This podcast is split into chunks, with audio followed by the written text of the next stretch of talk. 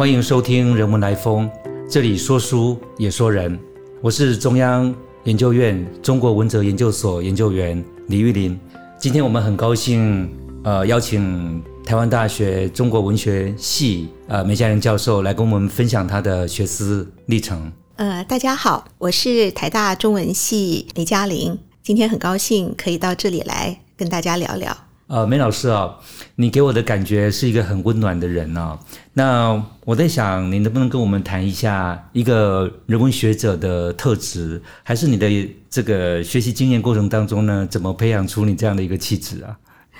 嗯，我想，既然名为人文学者啊，那这个人就占了一个非常重要的地位。对我来讲的话呢，其实很重要的一点就是，作为一个人文学者。他首先呢，要有一个希望能够了解自己，然后也了解他人、关怀他人的呃特质。那么很多的人文的研究呢，它是在人与人的互动关系当中呢去完成的。而这个互动的关系，有的时候还不只是同时代的，它同时也是一个通往历史的过去，或者是通往未来。的一种关系，我们要想象我们的存在，呃，不只是此时此地、现实现在而已。它很可能跟我们的同时代的人有联系，它也很可能会跟我们的过去、我们的前辈，还有我们的古往今来许许多多的同时代的人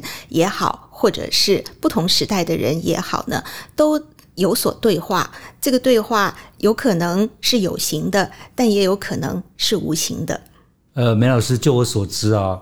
嗯，您大概是从台大中文系一路念到博士。我刚刚一直好奇，就是说这样的一个学士的历程，是不是就养成你这样的一个特质的人格跟温暖的气质啊？您能不能跟我们多聊一下您整个学习经验的过程？嗯，我想我的 学习经验其实是非常简单的，因为其实我呃从小就很喜欢阅读，那么特别是阅读中国的古典文学。嗯，我记得在小学的时候，大概就有机会去阅读类似像《儒林外史》啦，或者是《红楼梦》啦，还有许许多多的唐诗宋词等等。那么这些呢，其实都让我在童年乃至于这个少年的阶段里面呢，得到很多的呃心灵上面的启发跟一种温暖。所以呢，我想我就这个很早就立定志向，我其实就想要念中国文学系。那刚好呢，呃，我的初中阶段以及高中阶段。我都碰到了非常好的国文老师，那么在他们的带领之下，因此也就更坚定的呃，让我以进入中文系作为我大学志愿的最重要的一个目标。呃，梅老师，我自己是做现当代文学的，所以我认识你的时候是从你的现当代文学的研究开始。那但是我知道你是做古典文学的。呃，学者，能不能请你谈一下，就是说，你你一开始是从古典文学，那又怎么转到台湾呃当代的这样的一个文学研究？呃，的确，我开始的时候，呃，是做古典文学研究。那很重要的原因就是刚才已经提到过，我其实从小是先从对这个中国古典文学的喜爱开始的。不过呢。进入了研究所阶段之后呢，会觉得如果是要做研究的话啊，呃，可能不只是一种兴趣上面的呃喜欢不喜欢啊，或者是说你在这个整个阅读的呃过程当中啊，个人的感受如何，而是说它可能更需要有一些嗯理论性的框架来。对你的研究呢，呃，产生进一步的推进。而当时呢，我觉得我也是遇到了很好的老师啊，虽然是中文系的老师，但是带着我们阅读了许多的西方的文学理论、美学理论，呃，以至于呢，呃，使我对于这一些嗯理论方面的论述呢，也产生了兴趣。那同时。试着把它放在古典文学的研究当中，可是在这个过程当中呢，我又更进一步的发现，其实在这个现当代文学的研究当中，它有更多的理论性的这个论述。其实是可以被古典文学所挪移、借鉴过来的。那么，基于一种就是希望能够开拓古典文学研究的新的这个视野、新的方向，所以呢，我就借着去阅读学者们对于现当代文学的研究以及他们的相关的理论呢，那么去充实或者是开拓我的古典文学研究。而在这同时呢，当然连带的也就读了不少的现当代的。文学，那么在阅读的过程当中，也就被它吸引了。所以在古典文学的研究告一段落之后呢，也就先从试试看开始。结果没有想到，后来呢就接续了很长的一段时间啊，而且在这个领域里头呢，也算是积累了一些成果。哦，梅老师客气了。那我其实很好奇一件事情，就是因为我自己做现当代啊，我会觉得。现当代感觉上跟我们的社会脉动比较接近，我也比较能够掌握。面对古典的东西呢，我觉得它似乎跟我们的时代非常的遥远，那门槛也相对的高，不只是文字上面，或者是一些文化历史条件脉络，都觉得门槛非常高。那我其实蛮好奇，就是说梅老师在面对当代现当代的文学，跟面对。古典文学的时候，不晓得作为一个研究者有什么样不同的心境，或者是在研究上的差别没有？呃，您刚才问到的这个问题，其实也是前面的这一个呃问题当中呢，我想要补充还是没有来得及补充的部分哈。呃，因为的确就是为什么我会从古典文学呃转到这个现当代文学的研究？那我想这里头很重要的一个这个关键的因素呢，就是。我一直认为，个人的研究的取向其实是会跟个人的社会关怀或者是生命关怀是结合在一起的。那么，我就记得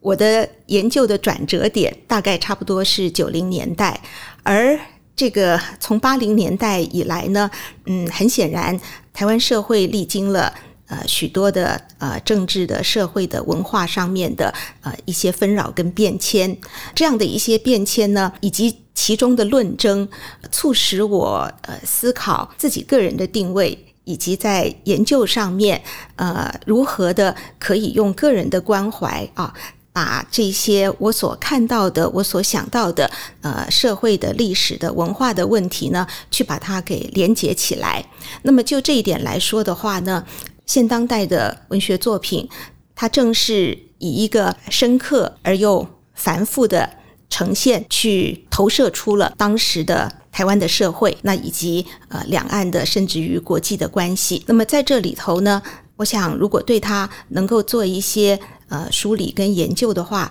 不但是对于自己，那么也是对于当时乃至于。未来，那么所有的这个人文研究呢，我想或许都可以呃有一些正面的帮助吧。好，梅老师刚刚谈的大概就是从古典转到现代这样一个转折。其实我们都知道哈，就是能够兼具现代跟古典这样的学者其实是少之又少。我也好奇，就是说，呃，梅老师对于古典文学的研究啊，对于你当代的研究上面有没有什么相互的影响，还是说？呃，反过来对当代的看法，在面对古典文学的时候，会有什么样不一样的看法吗？哦，谢谢。我觉得这也是呃，我很想要说，但是刚才也还是没来得及说的部分啊。嗯，其实我真的深深的感觉，而且也很感谢，说我是一开始呢，呃，从古典文学的。研究进入，然后呢，才转向呃现当代文学。为什么呢？因为古典文学的训练，它使得我在观察或者是思考以及研究现当代文学的时候呢，有一个历史的纵深啊，嗯，它使得我的整个的思考或者是关注，不至于被一时一地的。呃，现象所局限，那么我可以把它放在一个拉长了时间的文学史的历程当中去看它的转折变化，那以及它的当代的意义。所以就这一点来讲的话呢，我会觉得，如果是要做现当代文学研究，而又希望能够是一个可大可久的研究的话，这个古典文学的训练绝对是不可或缺的。那么，呃，反过来讲。有了现当代文学的一种体认，呃了解跟思考。我们再回过头去看古典文学研究的时候，我相信也绝对可以有不同的着眼点，然后也可以开展出不同的思考面向。因为做历史研究的人常常会说，呃，所有的历史都是当代史。那我们做文学研究的人呢，其实我也会觉得，呃，所有的文学研究都是当代研究啊。因为我们对于过去，即使是古典的问题，但是我们的思考一定要融入当代的视野，然后在当代的呃历史文化社会的背景当中呢，对于古典文学呢。做出回应，那么甚至于呢，呃，进一步的对话，那么这样的一个古典文学的研究呢，可能它就会有了更不同的意义。哦，梅老师，刚刚你谈了很多关于你自己呃学习的经验，还有您在研究上面的一些转折。其实我们除了研究这样的一个角色之外，其实我们在大学里面也在教书。那梅老师要不要谈一谈在教学的经验上面？跟可以跟我们分享的一些事情。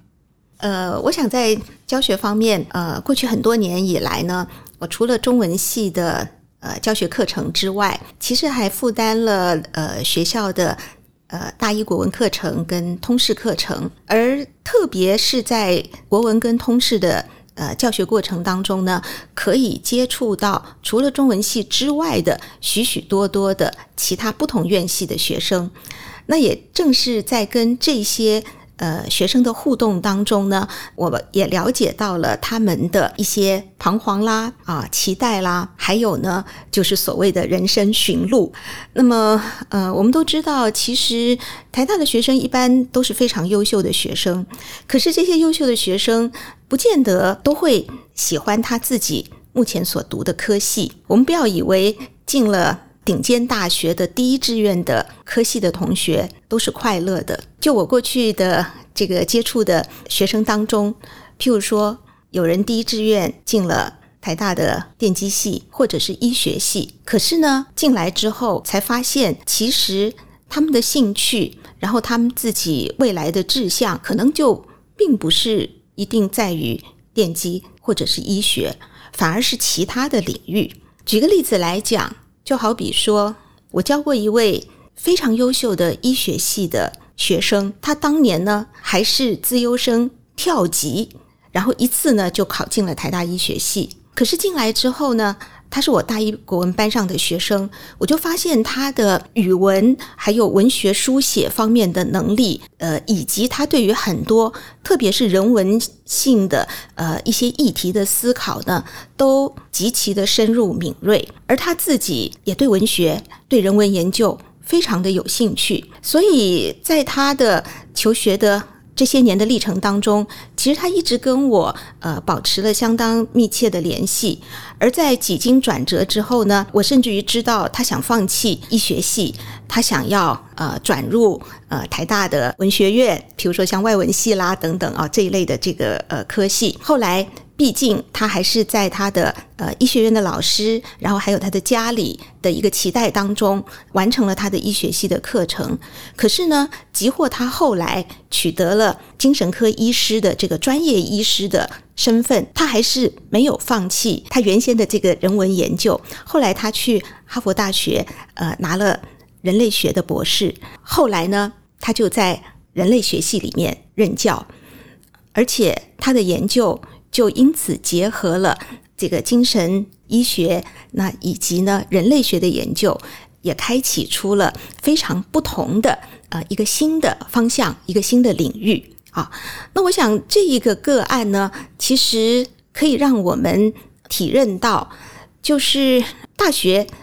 你所念的这个科系，它未必会决定你未来的人生的生涯的规划跟发展。那么。许多的事情，然后许多的原先呃所期待达到的理想、达到的目的，那么只要有心，只要愿意坚持，那么必然还是可以走下去。而且呢，嗯，我也深刻的体认到，所有的呃学习，它都不会是枉然的。怎么讲呢？就是说，即或你开始念了一个你可能认为不适合你的科系。可是，在你后来你想要拓展的领域的时候，这个科系的训练仍然是可以给你很好的帮助的，而且它也真的是可以促使你去进行所谓的跨领域的研究，或者是跨领域的发展的一个很好的契机。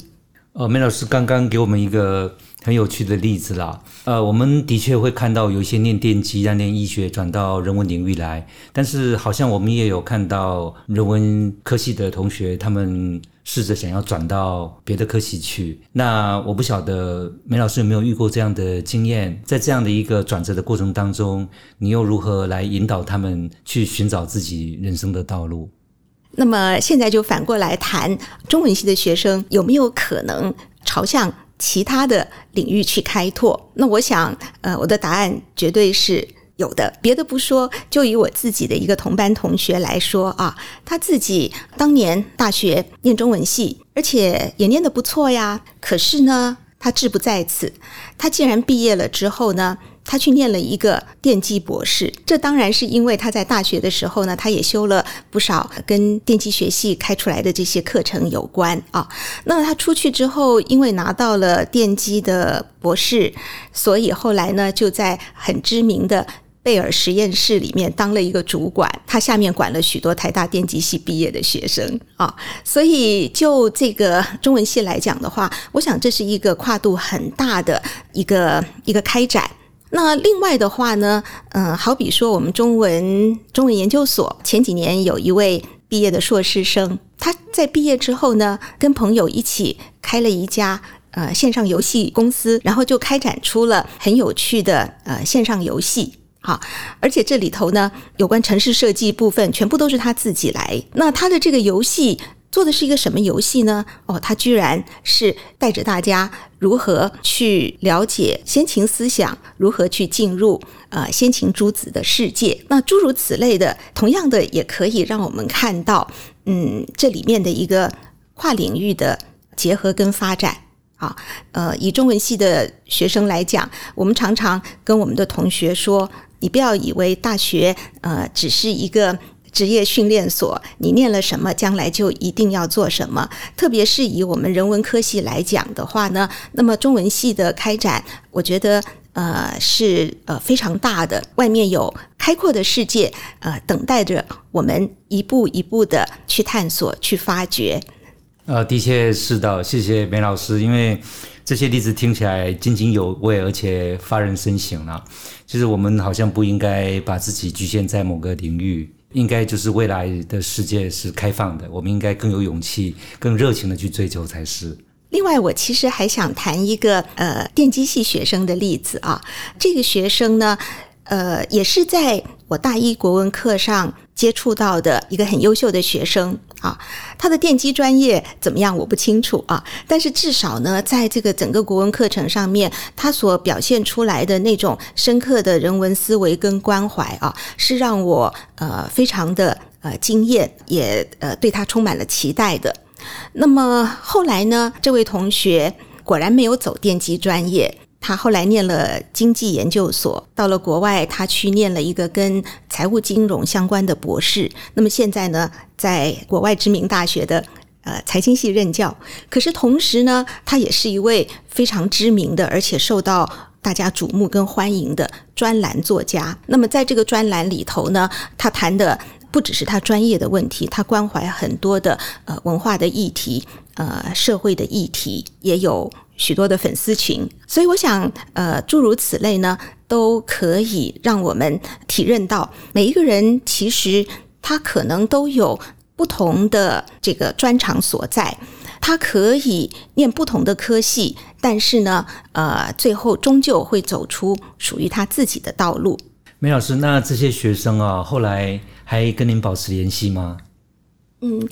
我想其实是有的呀，为什么呢？因为我呃，其实刚才也提到过嘛，嗯，我们作为人文学者，其实人与人之间的互动往来，彼此之间的情谊的互动，我觉得是非常重要的。那特别是我们作为呃一个老师啊，我们可以透过学生的呃作业，或者是跟他的课后的。一些闲聊，那么了解到这个学生的内心，然后了解到他对于自己的期待等等，那也因此呢，呃，彼此之间。建立了很好的情谊。那以我刚才提到的那位电机系的同学来说的话，也许在这个他毕业之后的很多年里头，我们未必有及时的联系。可是呢，只要偶尔的、偶然的呃一个聚会，都会让我非常感动。嗯，就好比前几年他已经好多年。没有联系了，却突然出现在我的面前啊！那么我们在聊一些事情的时候，他突然拿出了一叠他从前的作文啊，那个作文呢是他交给我的作业，那上面呢当然也有我给他的一些我的意见、我的想法，然后他让我知道说，原来他毕业几乎三十年了，那么这批作文呢？居然还留在他的身边，那我当时是非常非常的感动。那我想，这也应该是作为一个教师，那么在教学生涯当中，觉得最感动、最安慰的事情了。啊，梅老师今天跟我们分享了很多啊，从他个人的这个学识的经验，跟他的气质开始，跟一个人文学者的气质开始，那也谈了他很多研究的这个。呃，转向他研究的内容，他研究的方法跟这个社会的关系。当然，刚我们刚刚也听到很多梅老师在整个教学历程当中接触到的学生，以及跟学生之间的一些互动跟交流。我在想，我们时间也到尾声了，梅老师是不是？因为我们的这个听众里面，呃，也许有一些年轻朋友，那梅老师想不想对我们年轻朋友有一些分享的话语？因为刚才我们呃谈到了这个呃跨领域的问题啊，然后谈到了呃不同科系之间我们可以怎么样呢，在当中折冲融合，最后走出自己的一条路来。所以我想最后呢。给我们年轻朋友的建议就是：只要你愿意学习啊，愿意思考，然后愿意呢开发自己的创新的潜能，那么不管你学什么，所有的学习都可以成为你未来向前走、向前开展，同时呢去突破创新很重要的基础。